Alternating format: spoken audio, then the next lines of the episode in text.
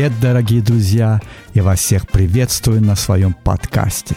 Сегодня будет очень много интересного и смешного, так что наберитесь терпения. У нас кавказская тема. Поехали! Ну, дело происходит в Армении на центральной улице Еревана.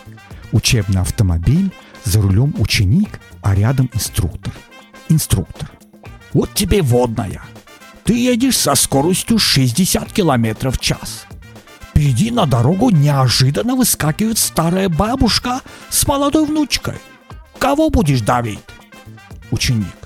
Ну, наверное, все-таки бабушку. Внучку жалко, да. Инструктор. Баран! Тормоз надо давить! Тормоз! Thank